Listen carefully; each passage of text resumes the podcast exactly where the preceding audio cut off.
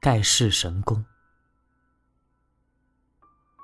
坐在一部出租车前，司机长得十分魁梧，他面貌堂堂，声如洪钟。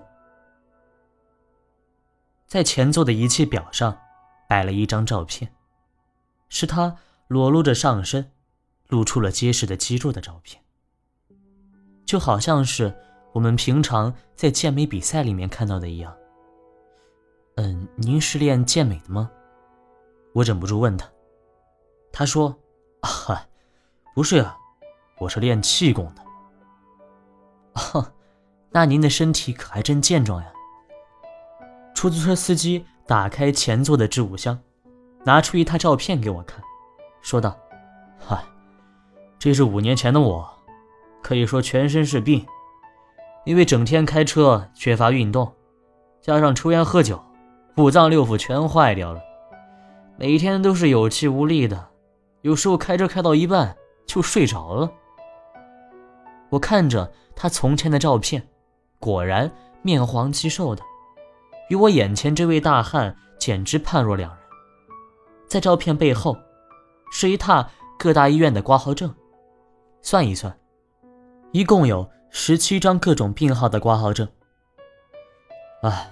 我的一位朋友看我快不行了，介绍我去练功。那时候我也自己也觉得，如果不彻底改革身体，我就完了。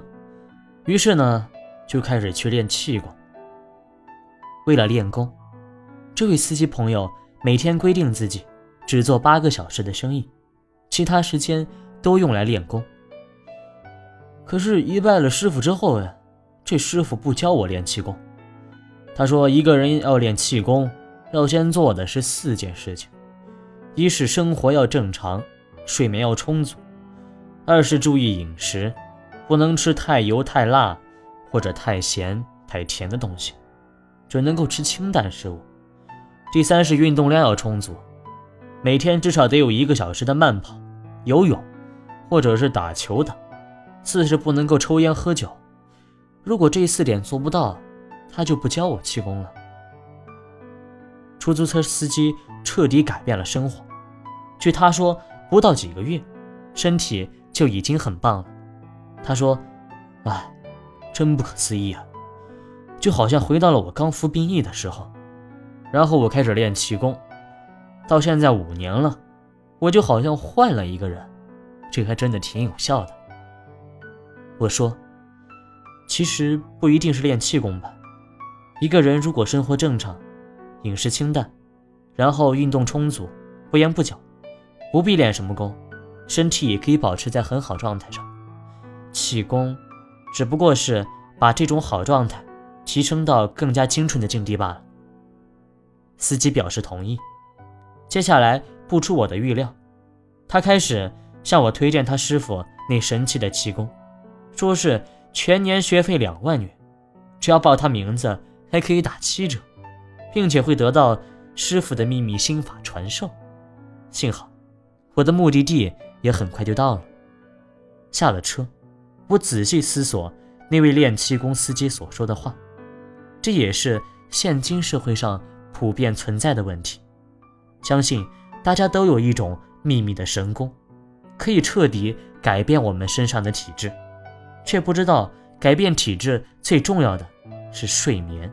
饮食、运动等基础的东西，广而推之，改变教育体制的秘方，不是教育部有什么新政策，而是中小学里有没有用心的老师，从事教育的人有没有更充足的爱心，愿不愿意以全副身心力量来启发学生。改变治安体制的秘方。也不是什么扫黑扫黄的雷霆行动，而是警政单位执法公务的人，他们能不能不贪污、不欺压人民、不强暴民女，有充分的道德与良知，真正的代表正义的一方？改变文化品质的秘方，也不是什么单一的展览、表演，或者是什么寿音堂的乐会，而是。落实人文教育，让人有真正的美的向往，在生活提升的渴望上。改变经济体制的秘方，不是在股市或者房地产，或者一些特殊指标上，而在于当局是不是有诚心缩短贫困差距，愿意真心维护广大群众的利益。我觉得我们这个社会缺少很多的基本功，希望一下子就可以神功盖世，偏偏那些盖世神功都不是一蹴而就的。我们愿不愿意站在自己的位置上，好好的起来练功呢？从最基本的功练起，即使神功没有练成，至少对自己、对社会，还有国家，也都是有所增益的。